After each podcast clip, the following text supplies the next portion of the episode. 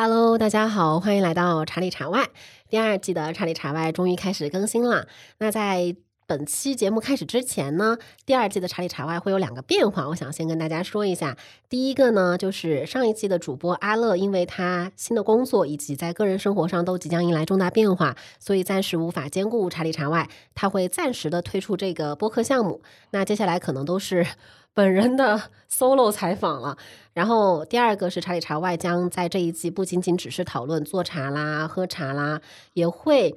让茶这个生活方式有更多的延展，去讨论更多与之相关的生活方式。今天这一期呢，就是刚刚提到的第二点变化的体现，因为我们今天做客茶里茶外的嘉宾叫做 Stan，他呢是二零一五年成立于上海的白金咖啡豆子店的创始人之一，同时呢，他也是一位资深的设计师。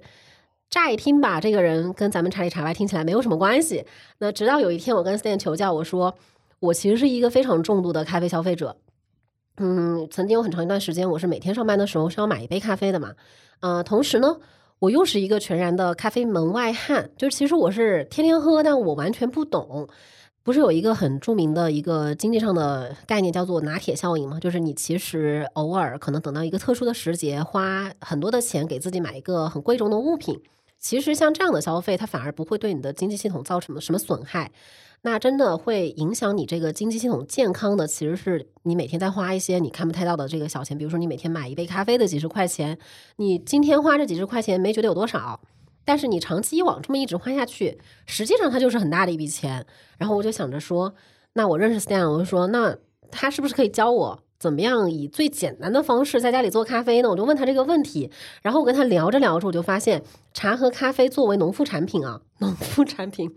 他们从底层逻辑到生活应用上，其实都有很多的相似之处。但是在这个众多的相似之处，又有非常截然不同的地方。我就觉得说，他们都是作为我们非常日常的这个生活的方式的一个小的部分吧。我觉得咖啡可能还要更普遍一点啊，在我们的这个日常的生活当中。那他们其实非常值得拿来交叉对比着聊一聊。那今天这一期播客，希望大家听完呢，也能和我一样，就是收获一种在喝茶和喝咖啡两种不同的呃饮料方式之间贯通的乐趣，同时能够为你的生活提供一些美好的自己动手丰衣足喝的灵感，那就更好了。今天首先需要澄清的第一个问题，就是今天我们交叉对比的两个其实是泡茶。与手冲咖啡，我们平时接触的更多的可能还有像奶茶和奶咖啊，你们的咖啡界的这个挂耳咖啡和茶饮当中的袋泡茶之类的，呃，那我们今天为什么是定位在了泡茶与手冲咖啡？我觉得 Stan 可以先和我们简单的介绍一下你们做咖啡的不同的方式，然后大家就能理解说为什么是手冲咖啡和泡茶这样在交叉对比。嗯嗯好，呃，大家好，我是 Stan，我是。呃，白金咖啡豆子店的主理人之一，呃，我主要是负责品牌规划设计还有运营上面的一些事情啊。那我接触精品咖啡这个行业也已经有一段时间了，呃，对精品咖啡可以说是略知一二，但是我对茶叶领域的系统了解，其实就是从茶里茶外开始的。哎呀，啊，所以我是茶里茶外的忠实听众，我也很高兴今天可以和。啊，罗罗在这边聊一下精品咖啡和茶的一些对比。啊，那刚刚罗罗就提了那个问题嘛，就是为什么我们要来对比一下手冲咖啡和泡茶？啊，其中的一个原因就是因为他们其实都是水通过茶叶或者是通过咖啡将里面的物质萃取出来，然后得到一杯这样的饮品。啊，就咖啡来说的话，咖啡其实分成大类的话，可能可以分成那个低滤萃取。那就是我们现在基本上所所说的手冲咖啡了。那它里面可能通过不同的器具，比如说滤杯、滤纸啊、法压壶啊，或者是挂耳包。那还有一种萃取的话，其实就是通过蒸汽来萃取，那就是我们所谓的意式咖啡啊。嗯，它是从二十世纪早期啦，在米兰发明的一种蒸汽驱动的一个冲泡系统。那它其实是通过了高温和高压去萃取了一个浓缩的咖啡液。它萃取出来的咖啡就相对来说会更浓郁，所以它往往是需要在后期再去加上奶啊，加上水。它加水就变成了大家知道的美式咖啡，加上奶就变成了拿铁。呃，如果是手冲咖啡的话，我们咖啡界其实会有一个所谓的金杯理论啦，那就是会说你的萃取率是要在百分之十八到二十二然后它的浓度就是你最后得到的那杯咖啡的浓度可能是在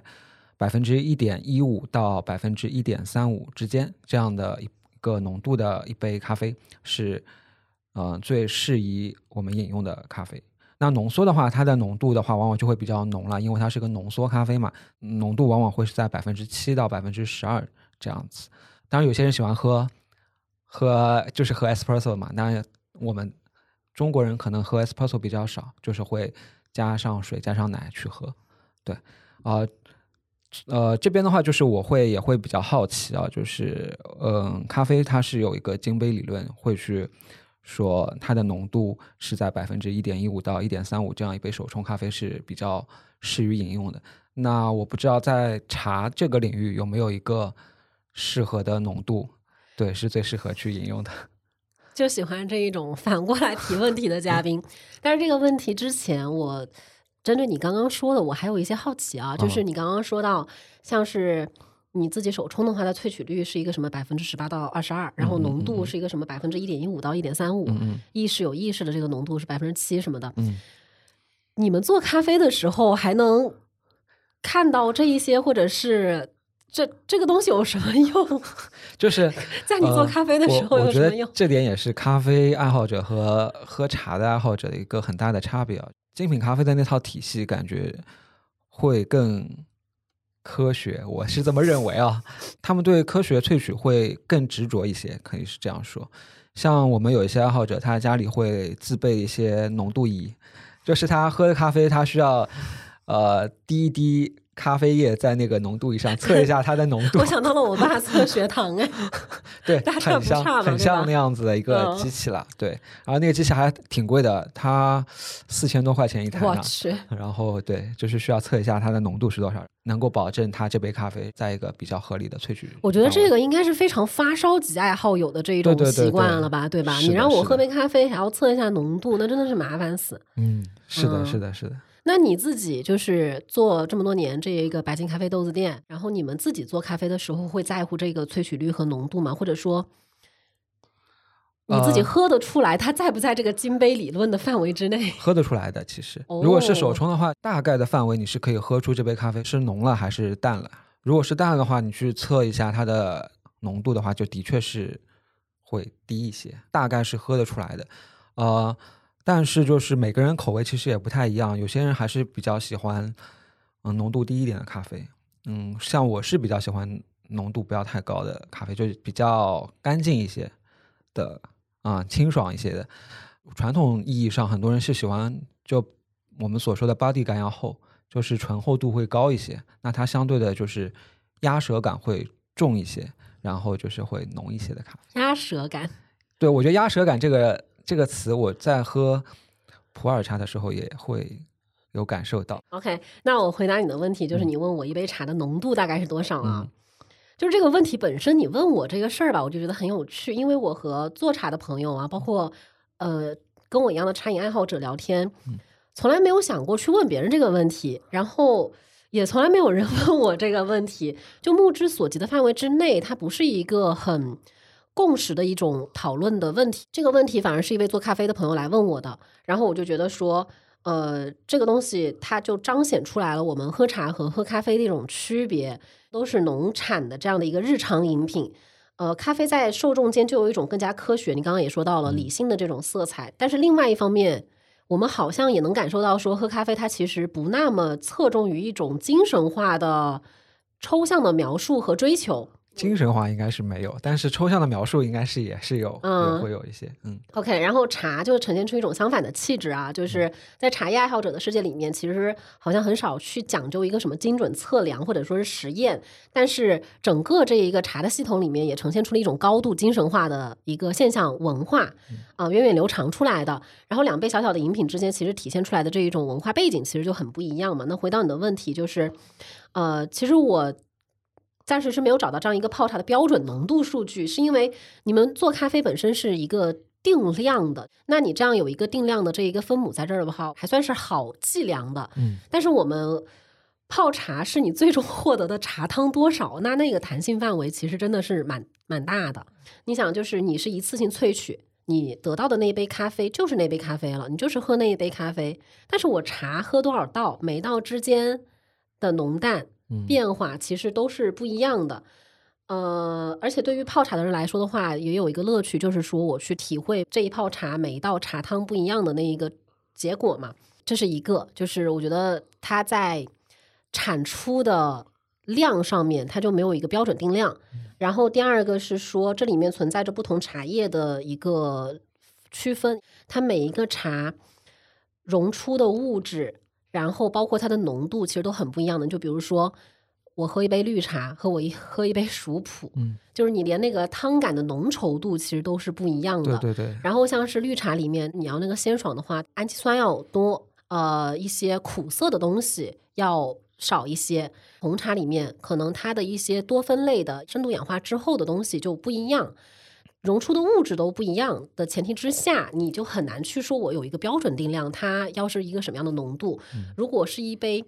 呃刚好的绿茶的浓度，让你去喝一杯红茶或者是普洱的话，可能你就会觉得寡淡无味。对我我嗯其实自己在喝茶的时候也会有这样的感受啊。而且还有一个加工方式，就是你像绿茶，它不经过揉捻嘛，白茶也不经过揉捻，其实是不破坏它细胞壁的。但是像乌龙茶、红茶，它是经过强度揉捻的，它细胞壁被破坏掉了，就是为了让里面的东西很好的水溶出来。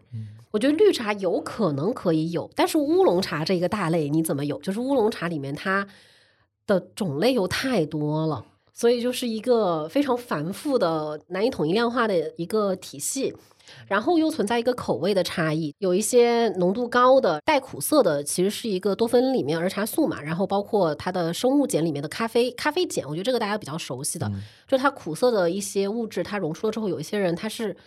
呃喜欢这个苦的，但是有一些人就会觉得这个东西喝起来就是特别灾难的，嗯有一些人喜欢清淡的，那可能一些喜欢那种比较浓强的滋味感的人，又会觉得说我在喝什么，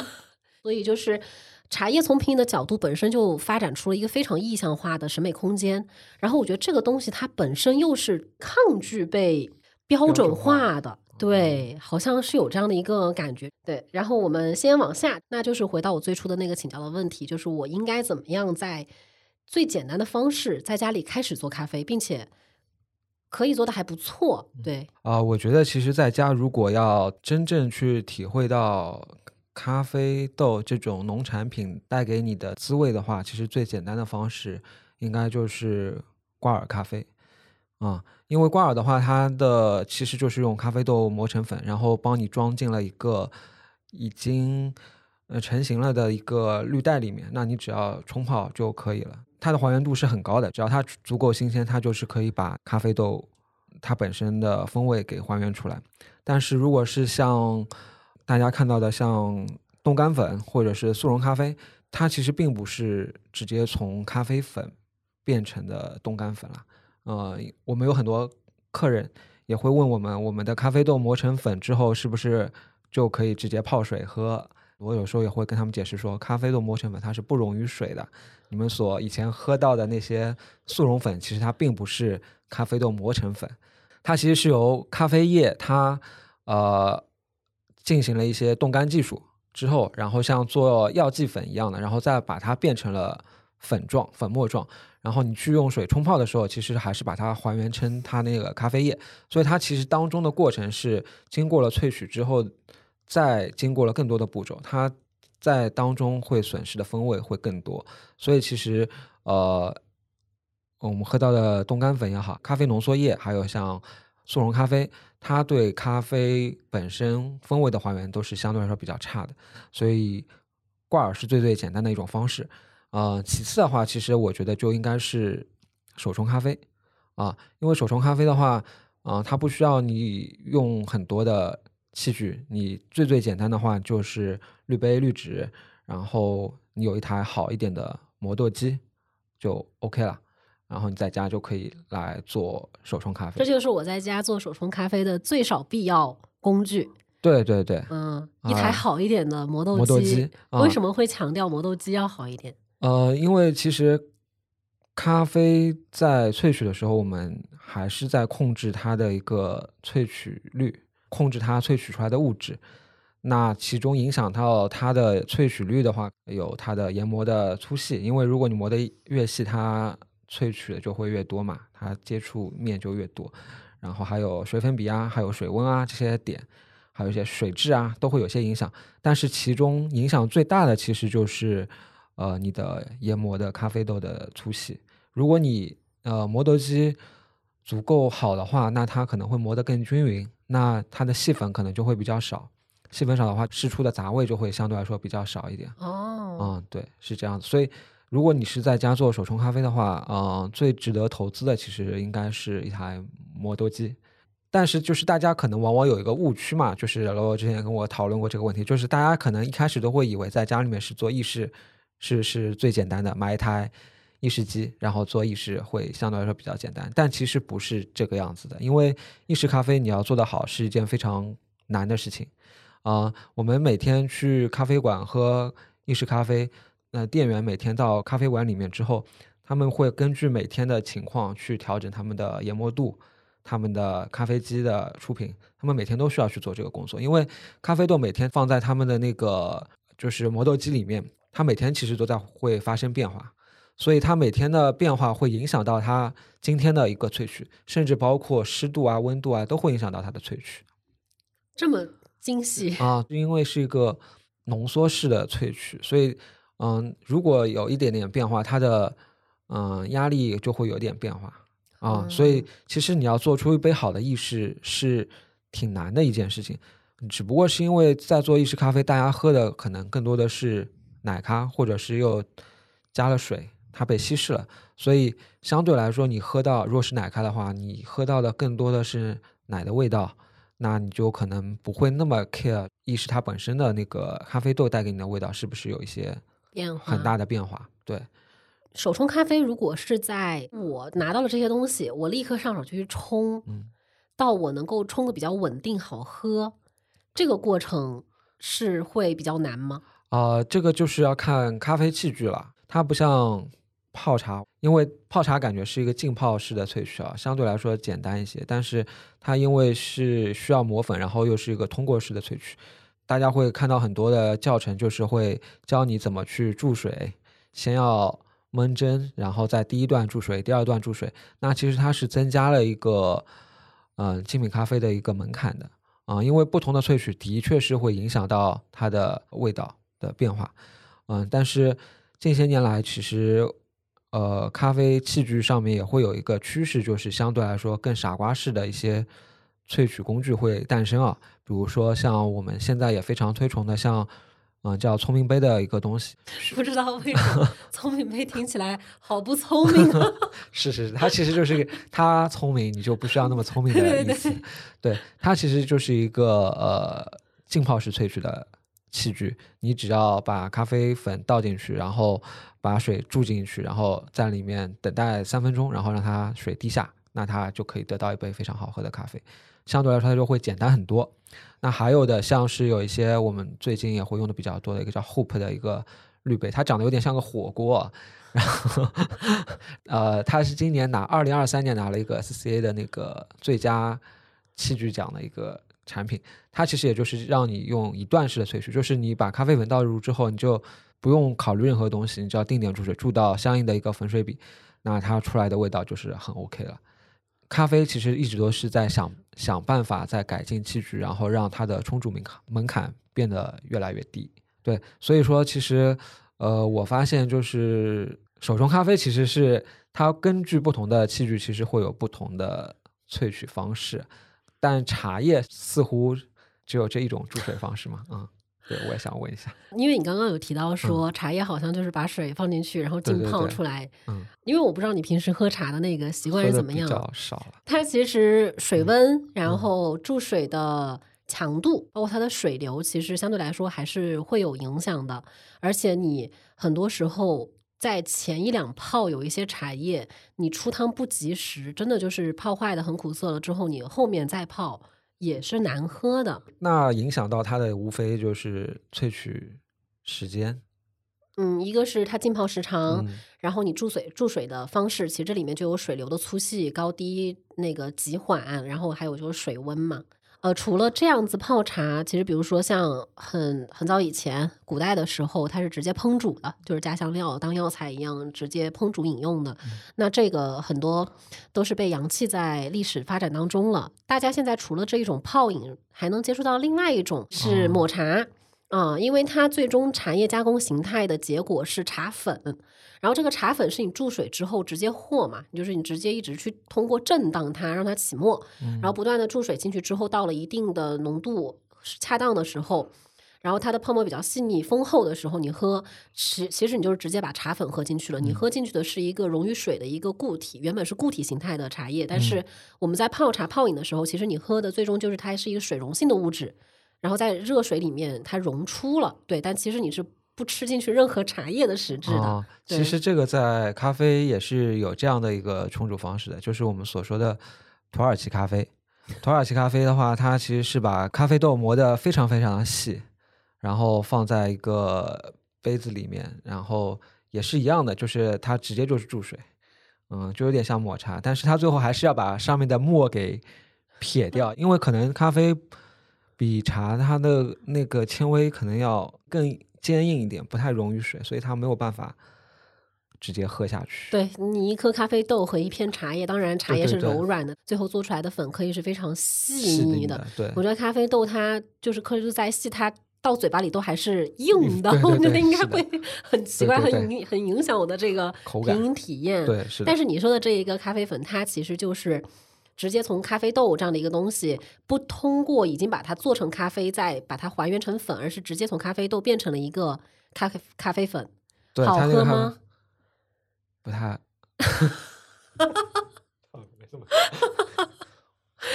怎么怎么这么谨慎呢？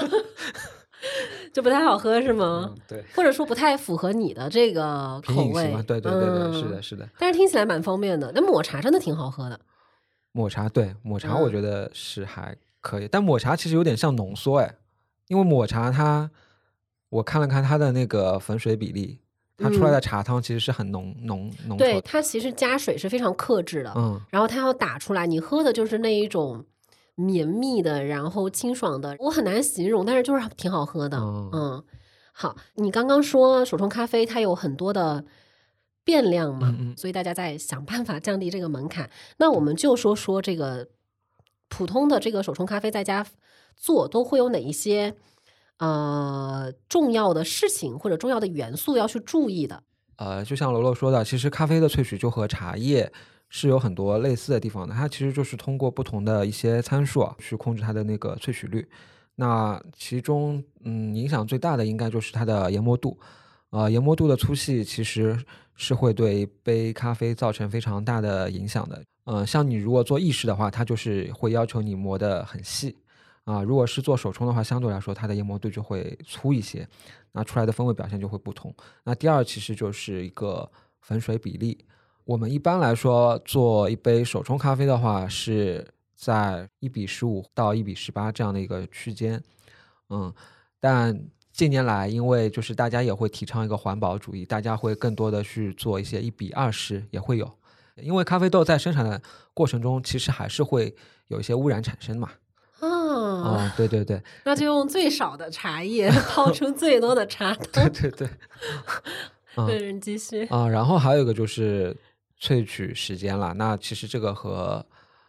呃，茶也是一样的嘛。你们不都是直接水流通过吗？有什么时间？嗯，它其实就跟粉的粗细就有关系了。如果你粉磨的细，那你通过的时间就会变长，因为太细的话，水通过就会变慢。它们的缝隙间隙会小，你通过就会变慢。那你的水流变慢了之后，你的萃取率就会上升。啊，你磨粗，其实它就是水流就会变快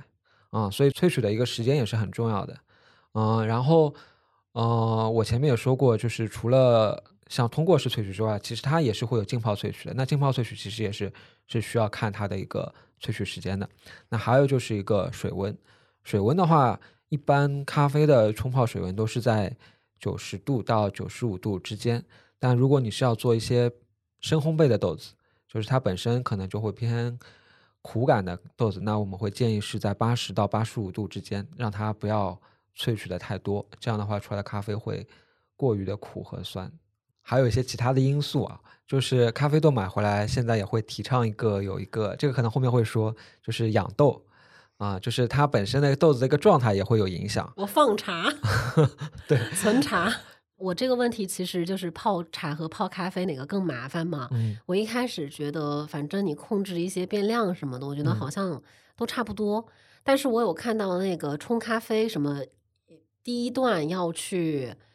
让它呼吸，，嗯，啊，对，焖蒸是吧？嗯，焖蒸，因为咖啡豆在呃烘焙完之后，它会膨胀，它里面的里面的纤维物质会有孔隙，然后就会产生一些二氧化碳在里面。那这些二氧化碳其实是不利于萃取的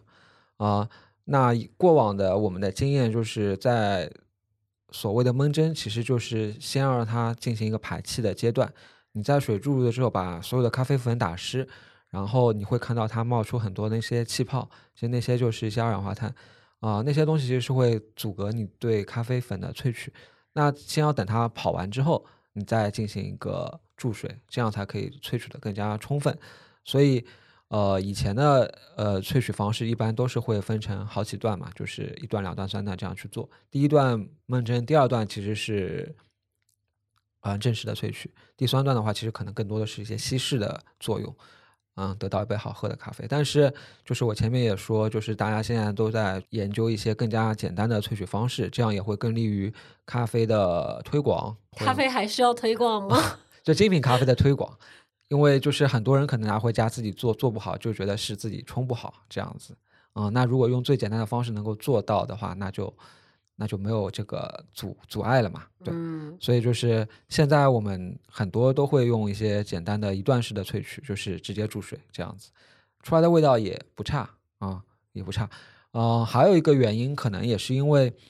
是这样的，就是咖啡豆的烘焙，这个其实就展开说了，就是我们喝到的精品咖啡都是浅烘焙的，嗯、啊，大部分都是浅烘焙啦。严谨严谨。对对对，浅烘焙。那浅烘焙的话，相对来说，它在烘焙时产生的二氧化碳就会相对来比较少。嗯呃，那你其实没有那么多二氧化碳的话，它嗯也就不会那么影响它的一个萃取率啊、所以说会比较适合做一段式的萃取。但是像一些深烘焙的豆子，要做的好喝的话，还是需要经过一些呃一段、两段、三段的萃取，才能萃到一杯比较好喝的咖啡。哦嗯，，是的。我这个问题也丢给了我们群，就是我们播客的听友群里面嘛，我就问他们说，那个你们觉得手冲咖啡和泡茶哪个更麻烦？嗯结果大家都投票的是手冲咖啡，嗯。我觉得有一个听友他说的，我一下就能理解。他说，一个新手如果泡茶没泡好，这个茶还不错，你这个茶有可能还是能喝的。嗯但是如果你有一个就是一包你很喜欢的豆子，嗯但是你手冲没冲好，那可能就会废掉，而且你也不能再再喝再喝了。对，嗯它这里面会有非常尖锐的一些不好的味道。对，啊，容错率会低一点。但我也觉得说，是不是我们对精品咖啡的要求过于高了一点？就是这个问题我不适合回答。每次去咖啡店点那个精品咖啡的，就是点手冲的时候，其实我都是抓瞎点。我到现在没有那种 moment，就是比如说我喝茶，肯定是我有一个时刻，我和他就是互相就是遇见拥抱了。我对酒也有这个时刻，但是我对咖啡就始终是还是没有。OK，那你刚刚说完了那一些就是手冲咖啡的一些重要元素，我们今天其实说的是更多是在家自己动手的这个角度，而嗯非是一个品饮的角度。我觉得品饮的角度上面，我觉得等我们后面有时间的话，我觉得可以再来录一期。好的，啊、那我还有一个，除了哪个更麻烦，还有泡茶和手冲咖啡，到底喝哪一个更实惠啊？或者说喝哪一个更费钱？然后 Stan 就给我举了一个很离谱的例子，你看跟哦大家说一下。呃，我先举个比较离谱的例子啊，就是二零二三年的 BOP 的标王，BOP 其实就是 Best of Panama，嗯，因为咖啡豆每年都会有一些竞拍嘛，就我不知道茶叶有没有竞拍茶叶有茶王，啊、也有类似的，对吧？对对然后它有一个就是今年的呃去年嘛，就是卡门庄园的一个水洗的龟夏豆种，它最后的拍得价是一万零五十美元一公斤这样子。那如果我们算上豆子的税费，然后再算上汇率，再算上烘焙的损耗，因为你烘焙之后它是会损耗掉一些豆子的，然后还有人工，那大概算下来的话就是一百元一克。那我们一杯咖啡的成本价其实就是在一千元这一杯咖啡，而且是不能反复泡，就是泡完就是啊，对你我刚你 现在已经知道我要说什么，就是它还不能够冲好几道。就比如说我一泡很好的茶叶，我今天大概五到七泡，已经有一个非常好的这个喝茶的时间了。然后我还会把它投到我的那个保温壶里去焖。我手上的有些茶叶焖完了之后，隔天起来喝，真的非常好喝。嗯那这样的话，我觉得。它就有一些在算实惠这个上面不可比拟的这个优势了，对吧？是的，是的。这就说说回到前面说的冲泡问题，嗯，这个咖啡豆拿过来，就很多人都不敢去冲泡，因为就怕 冲坏掉，你知道吧？就是没有很好的表现，因为你就只有这一次机会啊、如果嗯你拿到了十五克这样的豆子，你就这一次机会。你们就没有什么保守冲法吗？就是它可能不会冲的特别好，但一定冲不坏的那种杯。测的方式，就是把它 注水，咖啡粉就不要去管它，就喝上面的咖啡液，就这样啊、嗯，这是相对来说比较保守的方。嗯嗯，如果是日常喝咖啡的话，那我们呃豆子一般的价格可能是在零点五到一元这样一克的价格，其实就能喝到不错的咖啡了。那它就是折下来的话，就是呃五到十块钱这样的一个成本的价格。对，嗯，好，就这个点说服了我要自己在家冲咖啡了，确实是省钱啊。你刚刚说到的那个什么标王，我觉得它是往上限去说嘛，因为上限其实茶叶里面大家也知道，就是茶叶的市场里面它存在某一些不理性的这一种炒作或者交易行为。那比如说十万块钱一饼的茶这种，我们就不讨论了。呃，像是呃价格相对较高，比如说龙井啊，或者说是武武夷岩茶这种，那就我按一万块钱为一个节点，一万块钱它是一斤五百克，嗯。我们按照就武夷岩茶它投茶量还多吧，它可能带泡都是八点三克，然后我们按八克来算的话，你一斤茶可以泡六十二点五次，我们就按一万块钱来去算六十二点五次，平均下来的话，你每次一泡的话是大概一百六十块钱。但是呢，一百六十块钱你一泡茶叶，你喝多少倒汤水？我觉得这是在啊这个计算上面，茶叶。在对比于咖啡来说，是一个无可比拟的优势，因为哦你的咖啡毕竟不能反复冲泡。我喝那一杯咖啡，就是喝了就没了。是的，我比如说这个很好的茶叶，我泡个七道，然后我觉得差不多了，今天我也不想再喝了，我觉得我再投去保温壶里焖，其实也是拉长了一泡茶的这一个提供给你的东西的量，嗯所以我觉得我们按七杯茶来算的话，一百六乘除以七，其实也就是多少钱啊？反正大家自己算算，我数学实在是不太好。平时我们喝茶，再把它降下一半，五千块钱你可以买到很好的茶叶，真的是很好的茶叶了。我们就按正常来说，头茶五克来算的话，五百克可以喝一百泡，对吧？一百泡的话，你每一杯的话，差不多就是五十块钱。你再算下来，你喝的那么多，其实算下来，我觉得喝茶是比喝咖啡肯定要相对来说便宜一些。最主要的原因就是咖啡它只能泡一次嘛。对对对，嗯，如果你要喝到一些相对来说比较好的豆种的话，那它的价格其实也会落到两到三元一克。就算我用十克粉去做，就很少的粉了。对对对，已经是最少的粉了。那喝一杯一百五十毫升的咖啡也二十到三嗯十块钱的成本。呃，其实我们平时喝茶，比如说一两千块钱，我们按两千算，那啊其实一泡茶也就是二十块钱。哦，但这个其实日常品饮这个价格都已经很不错了，嗯，所以我觉得就是至于喝哪一个更实惠，我是投喝茶的。我也认为嗯是茶。只要咱们不是那种追求上不封顶的，就是日常来说的话，就还不错。对，我觉得茶就是它可以泡一下，我喝一天哎。对，咖啡就是要反复的换换豆子，换豆子，对，嗯大家喝茶吧。是 我觉得茶在这一种就是更年轻的人的生活当中，比咖啡其实还更需要推广。我不知道是不是需要推广，但是我觉得普及度的话，肯定没有咖啡来的高。哎，其实也很难说哦。哦泡茶和手冲咖啡，奶茶和奶咖其实都蛮对普对对及的。是的，是的。嗯，那既然说到这个问题啊，我其实就想问一下，一个从我的这个日常咖啡消费的角度来问，我在咖啡店去点一杯比意式咖啡要高得多的一杯手冲的咖啡，到底划算不划算？因为嗯真的蛮贵的。嗯你有什么建议吗？就是你作为从业人员的话，有什么要避的雷，或者你教一下我们怎么样去，起码就是花多少钱喝什么样的东西这样子。嗯呃，手冲咖啡和意式咖啡在咖啡馆里的价格会有一个差异，它最主要的一个原因，其实一个就是手冲咖啡豆，它对豆子的要求是会更高一些的，啊、因为它是所谓的单品咖啡，单品咖啡嘛，就是它你喝到的是这个豆子本身的一个味道，呃，所以它对豆子的要求就会相对来更高。还有就是它的一个萃取的一个时间也会比意式要来的更长，它可能是需要呃一个人专门的在那边可能会需要花上两到三分钟时间才能做一杯这样的手冲咖啡，啊、而且我以为多长的时间？但是意式它就是会很很快速的就可以萃取出来，一般三十秒就可以萃一杯出来啊、然后还有的话就是它在整个流程里面是很难被标准化去做的，嗯、所以从嗯咖啡馆的门店管理上来说，它的成本就已经远远高于一杯意式了。它虽然就是前期它投入的意式机会比较贵，嗯，但是它做起来的话，就是出杯量会相对来说更多，嗯它速速度会很快，而且它相对来说就是标准化程度也会更高。啊，意式咖啡的话，它的成本其实豆子的成本就会低，但是它更多的会花在，比如说像牛奶呀。前面如果说那个点手冲咖啡有什么好的建议嘛？就是我个人是其实也很少去，很很少去咖啡馆点手冲咖啡了，因为我觉得就是你一定要找到一家自己熟悉的店，这样才不太容易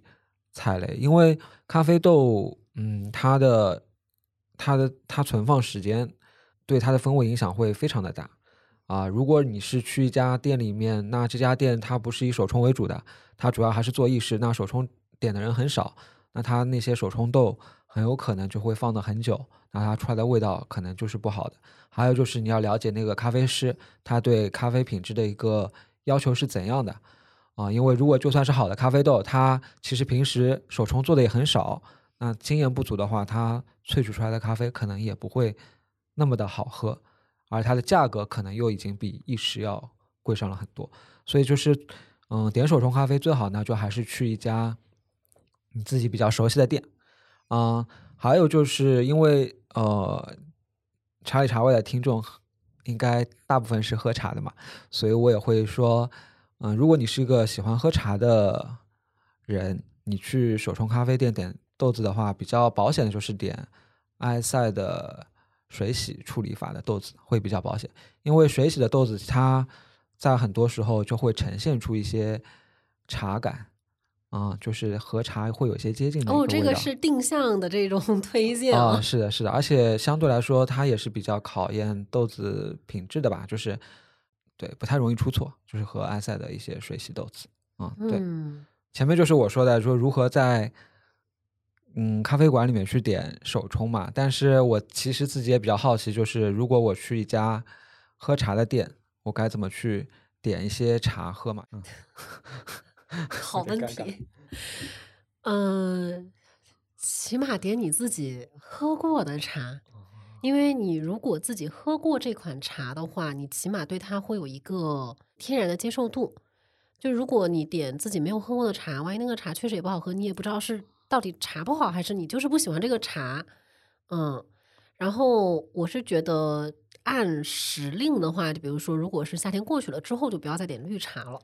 就绿茶会有点像咖啡豆，它其实嗯对存放要求也比较高，然后它自己的这一个性质呢，随着这个存放条件及存放时间来说的话，也会在相对短的时间之内产生比较大的变化。它过了一定的呃储存周期之后，它其实就品质就会下降的很多。对，然后我自己一般去茶店，我也是会去问一下，比如说这个茶店的老板他自己主营的是什么样的一个品类的茶，嗯，就会点他们家就是侧重的那个茶款。对，呃，就像你可以推荐大家去点那个埃塞的豆子，我现在就是拍一个，就是我觉得可能会点红茶，嗯。就是起码红茶，你是一个氧化程度比较深的茶，我觉得就不存在说一些什么乌龙茶做青没做透啊，然后绿茶、白茶这种可能如果这个原料不好有农残的这个问题比较大呀，就是这个就我觉得会比较稳定一些吧。就是说完这个，我还蛮好奇，你做的这个店一直以来是主营是豆子的烘焙嘛？嗯就相当于其实是茶叶的这个鲜叶加工的环节，你们是在做一个豆子的加工的工作，对吧？我感觉好像在咖啡产业当中，你们这一种每一个环节的精细化的分工程度之高，肯定是要高过茶叶产业的，或者说是它的那个呃成熟度嗯要更高一些。所以我好奇的是，你刚刚也提到了说，一般手冲选浅烘比较多，嗯那豆子的这个加工，也就是说烘焙，它有怎样的方法？哦，嗯我先说一下咖啡这个产业上的一个工序吧。我看下来好像似乎也就比茶叶多了多了一道，嗯比茶叶多吗？嗯，精细化程对啊多一道你说说看。啊，就是它从鲜果的采摘嘛，它先鲜果采摘，哎，我我跟你一一对应，啊你是鲜果采摘，然后我嗯这边是青叶采摘。对嗯，采摘之后我是需要做一个处理嘛，什么处理？其实有点像嗯你们的，我不知道你们按下一步是什么。就是尾雕，因为鲜叶它里面水分占整个鲜叶化学物质含量的一个嗯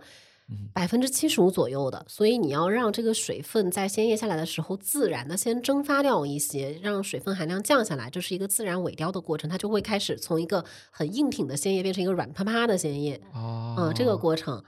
我觉得你们你们肯定不会多过茶叶的呀，但它从咖啡鲜果摘下来之后，它所谓的生豆处理当中是包含了很多步骤的。哦，啊、对，生豆处理的话，它就是先要把鲜果变成咖啡豆。如果你要很考究，它还要还要浮选，把红果摘出来，就是不是很很好的咱。们聊这个得先统一一下这个加工环节的颗粒度的粗细的感觉。是的，是对，的对。你你先说，对生豆处理的话，我想知道什么日晒啦、水洗啊啦、对什么厌氧发酵啊，啊是在哪个环节的？其实就是生豆处理的这个环节。那生豆处理这个环节，其实应该来说是起到两个作用，一个就是把咖啡果变成咖啡豆，因为咖啡豆的话，其实就是咖啡果里面的那个核嘛，其实，那它把它的果皮、果胶再去去除掉，那得到里面的那个豆子，那就是一个生豆处理。但是在这里面就是有可以玩很多的东西，因为有点像嗯你们的杀青那个步骤。在做开生豆始乱了，我感觉已经。他在做生豆处理的时候，其实是可以控制它的发酵程度的。哦，对，其实呃，茶叶的杀青前面，就比如说乌龙，它有一嗯。个摇青，其实是为了促进它的氧化酶的活性，让它有一定程度的氧化，然后做茶师就会看氧化程度，然后杀掉它，就是终止那个氧化。啊，杀青是已经在它的氧化程度定型，我觉得可以这么对比吧，就是啊。你们变成了一个咖啡豆，对，然后这个就是相当于呃茶叶的一个初制环节。嗯对对对，呃，所谓的水洗处理，其实就是呃，我咖啡果它可能就是简单的把它的壳洗掉洗啊、洗掉，全冲刷掉全部靠靠水去冲冲刷，就是它的果胶、果皮不停的冲刷，把它冲成好费水，咖 啡豆。对，它非常的费水，非常的污染，其实是很严重的，而且它嗯冲刷下来的水是没有办法再用的，因为它里面的物质太多，所以它没有办法再去灌溉农田，所以那个水就完全就变成了废水。所以就是水洗法在云南就是已经被禁止使用了，污染过于严重。那还有就是日晒法，日晒法的话，其实它是也分很多啦，有的是连着果皮直接上晒台去晒，也有就是把果皮去掉，连就是果胶不去除，然后上晒台去晒。那在晒干的过程当中，其实它的果胶中的一些物质就会浸渍到咖啡豆里面，那它其实就会有一个发酵的作用，然后再去靠水把那些果胶、果皮给冲刷掉我觉。得这个利用太阳能的方式还是比较 环保啊，的。对它相对来说就会好很多。这样子的话，它的味道也会产生一些变化嘛。那前面所说的水洗，嗯，我们说的就是会更干净一些，它的味道，呃，更多的是嗯一些百花的香气。如果是日晒的话，因为刚刚说的果胶它会浸渍到豆子里面去，所以它更多的就会有一些水果的调性出来了。后来大家就想到说，那我就把这些咖啡，呃，果去皮之后，连着果胶放到一个密封的桶里面，做一个呃厌氧，就把氧气抽掉，或者是注入二氧化碳，那也是为了增加它的发酵程度。它可能会九十六小时的厌氧，这样子，然后厌氧完之后，它才会拿出来去做一个日晒，然后再去冲刷这样子，那它可能发酵程度就会更高，最后呈现出来的那个果味就会更多。嗯，然后又发展出来，就是你在放入发酵桶的时候，你还可以加入一些其他的天然食材。哎，这个是不是就是增味的那个处理？对，就是会有一个增味处理，有点像茶叶的，像那个什么花小或花的硬制茶，各种没有，我觉得更像小青柑这种。更像是我觉得像是硬制，就是哦在茶叶的加工过程中，通过这个别的芳香的物质加入进来，然后给嗯茶叶本身增加了本来茶叶不具备的香气。，对对，嗯对，它是会通过这种方式。那我们所谓的增味的话，其实有好几种嘛，一种是加入天然食材，嗯，我们其实也经常会在试验的有加入一些，像加入茶叶也有的，就和茶叶一起在，茶、咖啡，就是在云南有做过的这种黑茶，用黑茶和咖啡豆同时在那个晒床上一起晒，好喝吗？还可以的，就是它，嗯但是它是属于比较创新的那种嗯，处理比方式较先锋的风味。对对对嗯对，还有的就是呃，加入一些什么甘蔗啊，或者是柑橘类啊、草莓啊这样的东西，让它浸滋一些味道进去。但是，嗯、其实还是蛮困难的，因为我们自己也试过加入一些草莓，加入草莓之后，因为它的甜度会变高，甘蔗也是一样的，其实还是会变成糖分会促进它的一个发酵，它的酵感就会变重。但是你所谓的本来的那些你想要进去，比如说草莓的风味啊，其实并不会有那么的多。那还有的可能会加入，就是前两年会，就是舆论比较大的，就是加入那个香精，人工的合成的那些物物质也有。香精豆。对对，香精豆。哎，我想知道香精豆其实不一定都是不好的意思吧？香精豆就是不好的意思，但是大家把增味和香精豆画了个等号，这样是有问题的。就增味豆是嗯不一定是不好的，嗯，因为像国外他们会加入一些酵母啊、不同的呃种群的酵母加进去，他们可以呃非常精确的去控制它的温度啊、发酵程度啊，让它出来一些别的风味。这些反正都是一些食材创新，就差对对对，嗯这些其实相对来说也是你要说，其实它也是一些有机物，它不是嗯像香精嘛。我们定义香精其实是会说，就是加无机物。无机物的话，其实是对人体是不好的，而且对嗯产业也是不好。嗯啊这个就是我说的那个生豆处理的一个过程。然后处理完之后，那些生豆就是就到了烘焙的阶段。嗯，那对应茶叶可能是杀青，你这个烘焙感觉更像是焙火的，就是乌龙茶里面啊焙火那一下，轻焙的、你重焙的、你中火烘焙的这样子，它会它会改变它里面的这一个香气和滋味。嗯，是的，对对，但是对于它的这一个茶叶的熟度、氧化程度，其实差不多在这个阶段，就是它的氧化的程度已经定型了。对已经定型了对了。这个嗯应该是差不多的。对，嗯但是有很多茶类它其实是没有焙火的嘛。我觉得你那个哦就是对，就对应着乌龙茶里面的烘焙烘焙焙火焙火，嗯，对。那烘焙完之后的豆子就是可以拿到咖啡馆做一个。你们不也是有什么深烘、浅烘吗？对，烘焙的话就是分几种嘛，就是按照现在的比较流行的分法，就是分两个大类啊，一种就是北欧烘焙嘛，一种就是日式烘焙。北欧烘焙是因为可能也是因为欧洲人更崇尚自然这种，呃，就是食材本身的新鲜度，那他们会更加喜欢把豆子烘得非常的浅，去还原豆子本身，因为你烘得越浅，它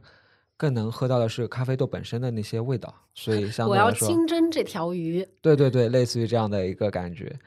嗯，然后还有的就是日式的烘焙，它更多的是烘得很深，嗯，它对豆子的要求就没有那么的高，它更强调的是一个烘焙师本身的作用，嗯，就是日本人会所谓的职人烘焙嘛。我们其实最早接触到精品咖啡啊，很多的理论知识都是从日本先传到中国的。那呃，日式烘焙的话，它的酸酸质就会相对来说比较少，它的苦感就会增加，它醇厚度也会比较高，是那种我们传统意义上的，就像那种老饕比较喜欢喝的那种咖啡，就是很浓郁的一杯，要加一些糖。就是我们传统记忆里的那些咖啡，很多都是日式烘焙的，嗯，你说老饕的时候，嗯我就想说，哎呀，这不就是一些老茶客喜欢喝那种贼浓的那种啊茶，是觉得喝那个茶才有劲儿。嗯，这个会和茶叶会有点像。我的一个做茶的人朋友，如果他这一批鲜叶它比较好的话。他会更倾向于还是青焙火，因为其实青焙火它的香气会更高扬，它的滋味感没有那么的浓重。嗯对，其实也是相对来说减少它在加工环节中的变化，而突出这一个叶子本身的一个风味。啊其实你焙火的时候，其实也是一个物质在消耗的一个过程，嗯嗯嗯但它就很讲究那个平衡嘛。往深了烘的时候，它可能香气会转化，会更沉落一些，然后它的滋味感也会更浓重一些。但你如果焙火焙的特别深的时候，这个茶叶就等于就是空掉了，它就是火气在那儿，所以它就会没有一些它本身的芳香啊，它本身的这种滋味和汤感都会走丢，这样子。呃，我有个问题就是，我不知道茶，呃，它是茶本身更重要，还是那个制茶的那个人会更重要一些？那我先问豆子里面到底是豆子更重要，还是制还是烘焙豆子的，就像我前面说的嘛，像我们是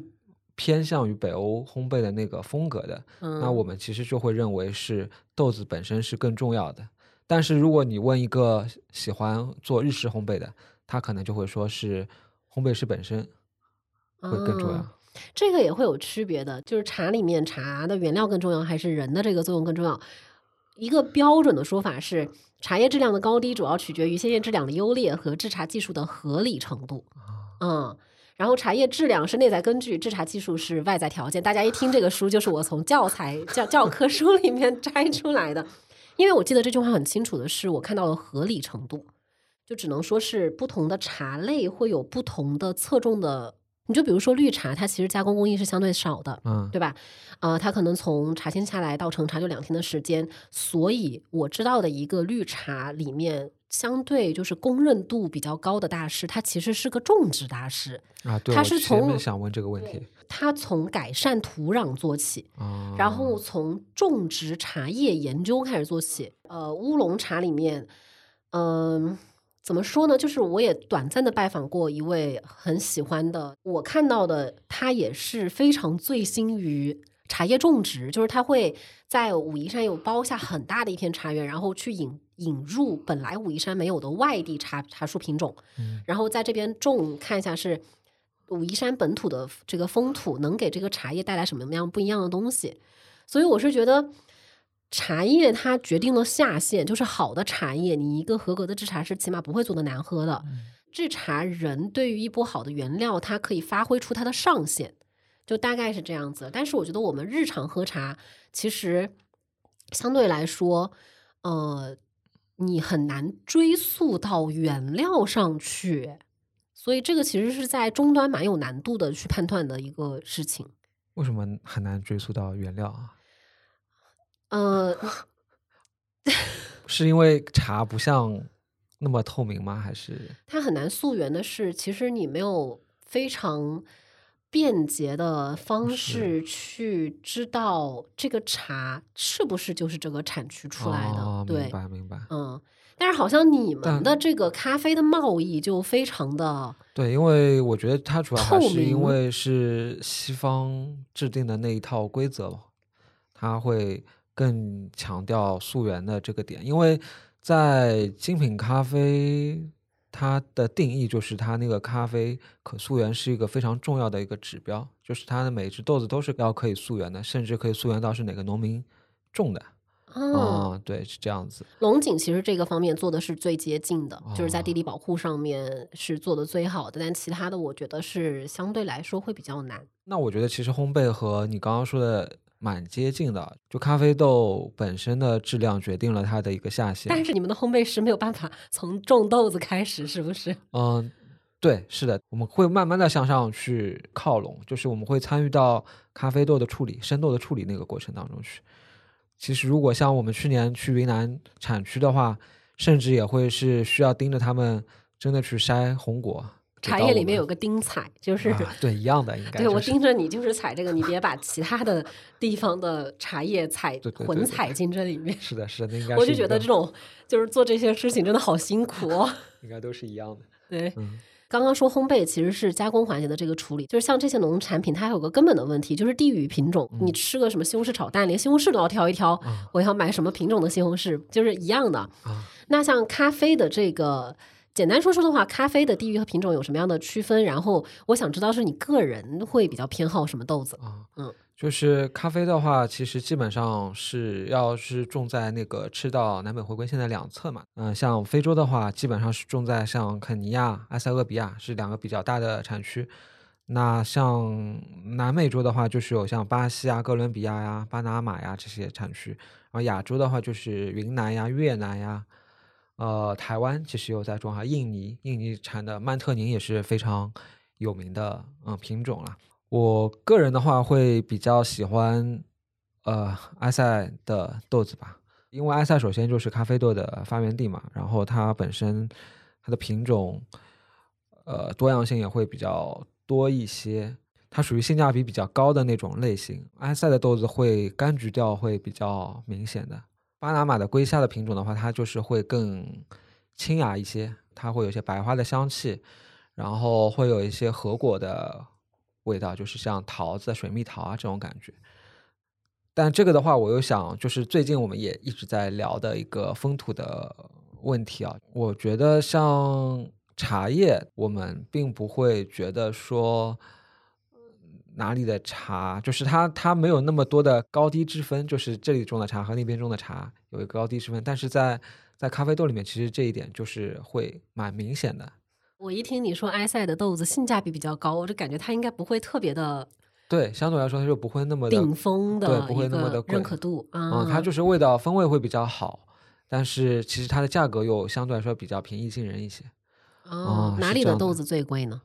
现在看出来就是巴拿马的豆子会比较贵嘛，就是它那边种的品种就是龟下种，相对来说就是会比较贵。所以总体上来说的话，你个人偏向于一个埃塞的豆子，对对对，然后在国际贸易中，呃，经济价值最高的是巴拿马地区的那个豆子。对是的，嗯，嗯，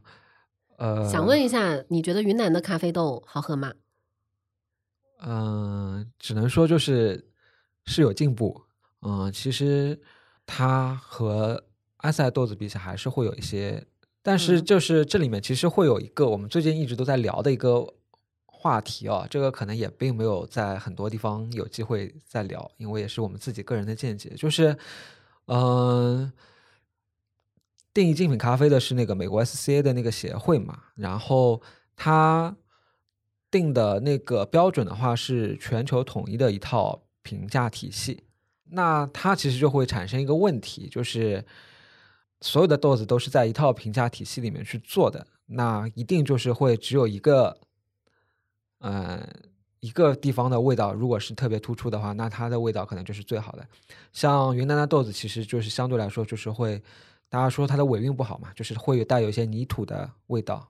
会有一些根茎的味道，这样子，就是说这是不好的一些风味。我怎么听到泥土啊、根茎，我觉得还蛮对但是就是他同时又在强调风土这个东西，嗯，他用一套评价体系，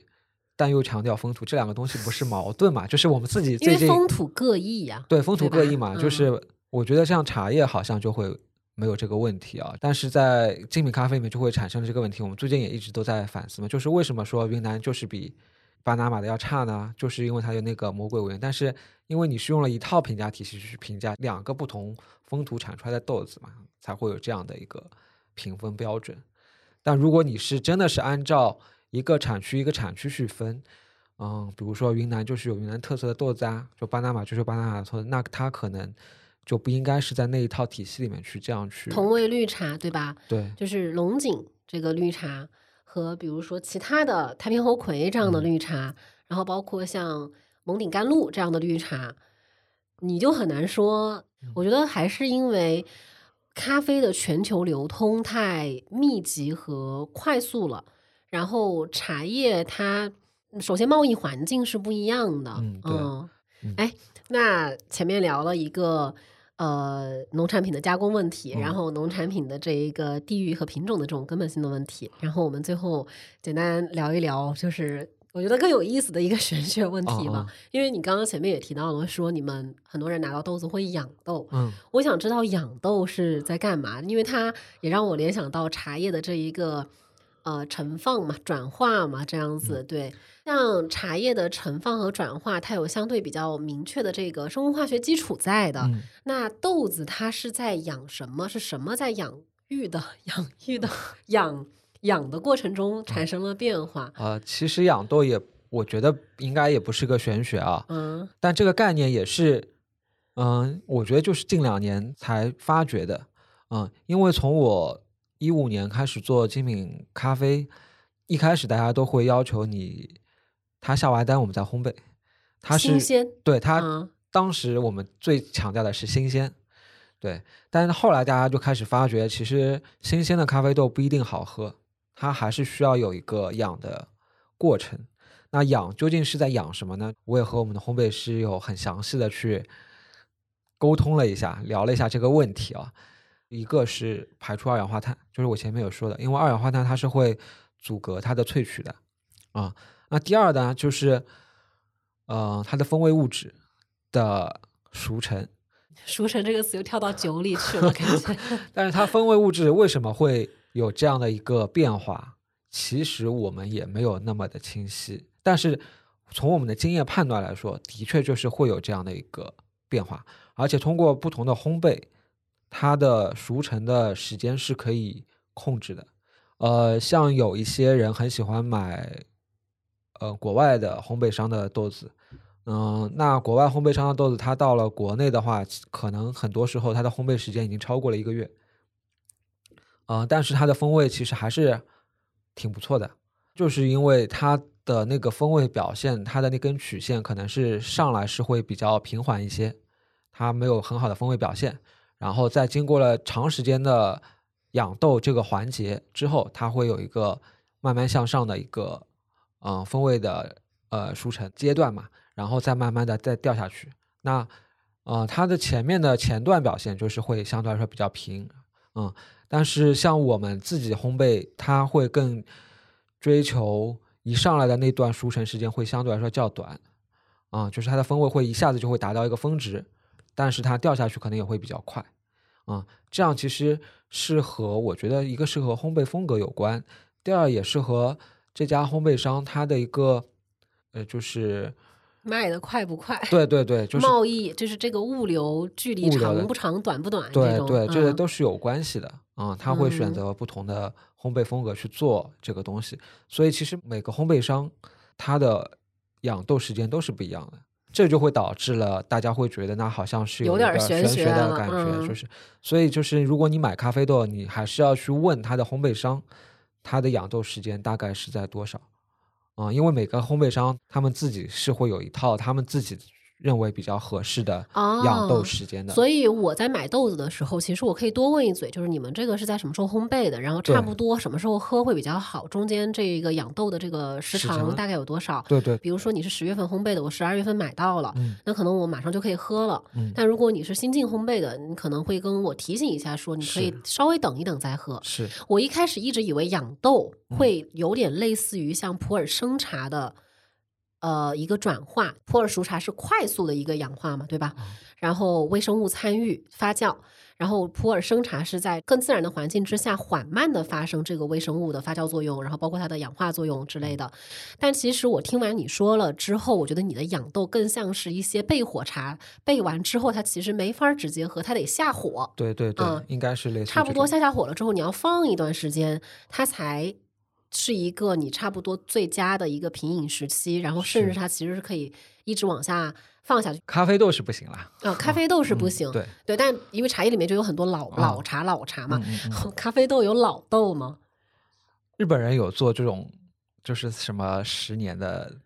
存放的豆也有的，呃，但是我没有喝过那样的豆子啊，但那个应该也是要通过深烘焙之后，可能会有一些发酵，我也不知道。据我们所知，像我们一些选手去比赛，他会挑一些大产季的，比如说今年巴拿马它的收成特别好，它的豆子品质非常的高，他也知道今年品质高，明年肯定就不行了，所以他会把今年的豆子买回来之后就冷冻，直接冷冻到明年，然后到明年的比赛去打比赛。一些 生鲜食材的处理对对对对对，是这样子的。我买了一条鱼，我先冷冻起来。对，是的，是的，是的。咖啡不太，目前我们是没有发现有很好的那个陈化的那种。给我拿出一个放了一百年的咖啡豆，给我做一杯手冲咖啡。你之前有跟我开玩笑的提到过，就是因为精品咖啡其实相对来说还是更小众，全球范围都比较小众的一种喝咖啡的方式。然后说在中国的本土，它有 一个功夫茶化的趋势，我就真的非常好奇为什么会这么说。哪方面的功夫茶化是开始走精神化的这一种？不是，它是在饮用形式上，我可以这样说，就围炉煮咖，啥呀？就是三五好友聚在一起，我们做好几只不同的豆子，每个豆子我只喝这么一口。我想知道你们咖啡的分享杯是不是借鉴了功夫茶里面的公道杯啊？还是本来就有分享杯？呃，对，这个我觉得应该就是精品咖啡出来之后才有的，它有个叫做分享壶的啊，对对对，一个器具嘛，它其实就是做咖啡，你可能做做两百到三百毫升，它可以供好多人喝嘛。其实 两百到三百毫升够好多人喝，听起来怎么这么令人着急？嗯，对啊，如果是精品咖啡，一般是一百五、一百八这样一杯。嗯，你看我一个一百二左右的盖碗出汤一百毫升吧，就按一百毫升嗯算，我出八道汤，我有八百毫升可以供客对，然后现在就是我就不知道自己在这儿现在已经越喝越精致了。比如说，我们做一个，呃，两百毫升，然后我可以供四个人喝，每人只喝五十毫升。那快速就喝完这一只豆子以后，我们再做一只豆子，那我一下午可能可以喝到四到五只豆子，会比我喝一大杯咖啡会来的要更有乐趣乐趣一些。大家会坐在一起聊啊，对，甚至上海有些咖啡馆会有那种所谓的流水席，他会做不同的豆，大家都是喝那一只豆子，就是这样子。所以我所说的那个功夫茶话，其实是这种，呃，品饮的形式上，它趋向于小杯量这样子。哦，就嗯是因为本身咖啡杯是一个相对较大大的的杯子，但是茶杯从以往到现在，它都是一个小杯子，慢慢喝，对，是吧？的，是的，是的，就是有好几个人去分享那一道茶，对。其实我也不贪多，这样子。对哦，因为咖啡之前大家都是用马克杯喝的嘛，对，就是两百毫升或者三百毫升一个马克杯，对这样一杯就今天一下午 就就对一杯咖啡，但现在也开始慢慢的更多的是是去品它的那个些滋味，它的风味这样子。那我想嗯问一个问题，就是。手冲咖啡本身又讲究那一些精密的这一种参数啊、数嗯据啊，然后现在你又说的这一种嗯呃分享的体验的精致化的这一个功夫茶的趋势，手冲咖啡到现在会不会有一种过度精致化的这种嫌疑？你觉得？呃，精致我倒觉得其实它在整体的形式上是远远没有茶来的那么精致的，因为我知道茶它器具可以搞一大堆这样子。你不是也买器具吗？啊，对，咖啡器具它会更注重实用性，就是我买嗯磨豆机，我可以买好几个，但是我一定是因为它磨得更好啊，我才会去买。咖啡它其实更多我觉得是过度的科学化和数据化，它反而有点过度了，就是他去追求一些精密的一些理论的数据，但是其实。精品咖啡行业发展到现在，其实也没有多少年啊，它的很多东西一直在被推翻重构，推翻重构，是这样子，因为你没有办法，发展。对你没有办法去完全的去控制它的一个变量。对，因为我觉得好像是当某一个数据特别精确的时候，它总是有某种呃稳定的前提条件，然后让这个结果是得以成立。但其实很多时候，那个前提条件它是非常丰富的。对，对因为首先咖啡豆本身就是农产品，它本身的这个条件就已经是一个不很很复杂的对，很复杂的一个条件了。你同样拿十颗豆子，除非可以保证它每一颗里面的所有的元素都是完全一样的，那你才嗯可以保证你后面所有的数据都是可以精确去衡量的，否则是没有办法去做到的。哦，对吧？比如说我拿两杯咖啡都是十克，同样一只豆子，但是我控制了它的变量，所有的水温，它的水粉比全部都是控制好，也都是一模一样的，但是出来味道还是不一样，这是为什么呢？很有可能就是那前面的那十颗豆子里面有两颗豆子不是那么好，也有可能，对吧？只是你没有发现而已。是这样子，就比嗯如说，呃，像同一片山头，可能野生的一批一群茶茶嗯树摘下来的茶叶，你可能大家，呃，因为像野生茶树的话，它就是跟人一样，就是你嗯爹妈不同生的，也是不同的孩子嘛，然后放在一起，你抓前一泡茶和抓一后泡茶，你不可能说是。完美的能够符合一套标准数据的，我是一直很喜欢农产品的这一种，呃，不确定性在里哦面。对，啊，对，那我我嗯我正好又有一个问题，就是茶里面你们会觉得器具会改变它的风味吗？器具会有相应的影响。当然，我觉得茶本身是最重要的，但比如说紫砂，它确实它会吸附一些香气。紫砂壶出来的香气，它确实是会更收敛、更柔和一些。紫砂壶它也保温性质更好一些。你就没有看太多什么用紫砂壶泡绿茶的，因为其实绿茶它是嫩芽嫩叶，它摘下来的话，其实它要稍微降低你的水温，它也不需要一直闷在这个高温环境当中，它会闷坏。但是，一些比如说需要高温去冲泡的一些乌龙茶，它其实是需要这个保温环境的。你最好在第一道、第二道汤之间，不要让那个叶片完全冷却下来，一直保持它的温度会比较好。它也不怕闷，你就是把盖子盖上，它其实 OK 的。所以，其实这个器具的材质，包括器型，器型也会，嗯就是比如说你的大叶种的那一种茶，你相对来说要用肚子胖一点的嗯茶嗯壶去泡，它能够在水里面舒展开。我觉得这个其实是一个非常精密的泡茶上的讲究。根据我带着我身边朋友们，就是一些本来可能对茶叶不是很很热衷的一些朋友，他们平时生活中喝的。嗯对于他们来说，他们最重要的感受其实是杯子不同，喝茶是非常非常不一样的。杯子的不同是指，一个是器型，啊就比如说它高而窄，它其实聚香会更好。嗯然后宽胖的，它其实散热会快。嗯我我是这一次去找我最好的朋友，然后我带了三个杯子，一个杯子是阿乐做的，嗯嗯，阿乐他自己做的杯子，嗯其实那个喝起来就是最差的。对不起阿乐啊。然后还有一个是普通工业制的一个杯子，然后还有一个是呃一个很老的器具。嗯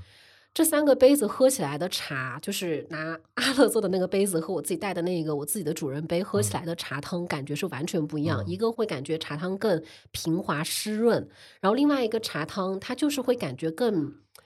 更摊、更散、同样的更薄。对，同样的茶，啊，那你觉得是器型的影响还是材质嗯材质一定是的影响？材质，嗯。那它都里面都是上釉的，釉不一样，这个其实就只能说，我只能说体验了，我哦没有任何研究。因为其实，在咖啡行业里面也会在向茶借鉴，我们也会有很多品茗杯，不同的口，它喝到的有的甜度会更高，有的酸度会更高。哎，真的是吧？呃，是的，有的就香气会更好嘛。那我觉得香气更好，这个肯定是很多已经在红酒里面也已经有过一些，像郁金香杯，它可能就是嗯会那个是器型，它会更影响它的对器型的影响但但。是就是釉的不同会影响味道，这点我比较有点怀疑啦。其实就是我想问问啊看你，因为紫砂壶不一样，紫砂壶它是因为它是吸附了味道，紫砂壶它会让你的茶汤更软，这也是非常明显的。就是你紫砂壶泡出来，它的香气更收敛，茶汤会更细腻和柔软，它的啊质地没有那么硬。但紫砂壶因为它是不封釉的嘛，那我举个别的例子，例子，举个别的例子啊，建盏。啊、建盏它其实是上釉的，那个釉里面的含铁量非常非常高，所以你就只用建盏和普通的白瓷杯子喝水，其实也能够喝出不一样的区别。就是嗯建盏它会软水，嗯就像银壶和老铁壶煮水一样。建盏这个其实就是一个釉料区别的比较好的说明，因嗯为很多人他自自己配釉。就是他们上的釉里面的那一个化学物质，其实含量高低不一，我觉得总会有一些影响。我听过一个台湾的老师，他是只做原矿原矿泥的，意思就是我直接就是从挖出来的这一个用那个泥土，我是不加任何其他的添加剂，直接去做做那个器具。嗯，他的说法是里面产生的什么化学震荡还是物理震荡？这个是非常玄的说法啊。但是那一个确实喝起来是不一样。但是我一般也不太去 care 这些，是因为我觉得就是它太精致了啊。但是阿乐的那个杯子真的是没法喝，这个就有点是，这个是有点太明显了啊。阿乐的这个手工水平还是有待提升啊。嗯，蛮好的。我觉得你的这个问题，它其实指向了我们今天没有聊到的是品饮的角度。我们从很多农产的角度，然后这一个工艺的角度去聊了。我说，如果是品饮的角度的话，我觉得它的香气呀，然后这一个咖啡的这个液体的感受和我们的汤，我们说的汤感，然后包括它的口腔的回甘，可能你们也会有这样的说法，对尾韵。尾啊尾段这样子，对对对。后面希望现在能回来再单开一期讲一讲平饮角度，因为我觉得这个跟我们就是去买豆子喝豆子其实相关性更大一些。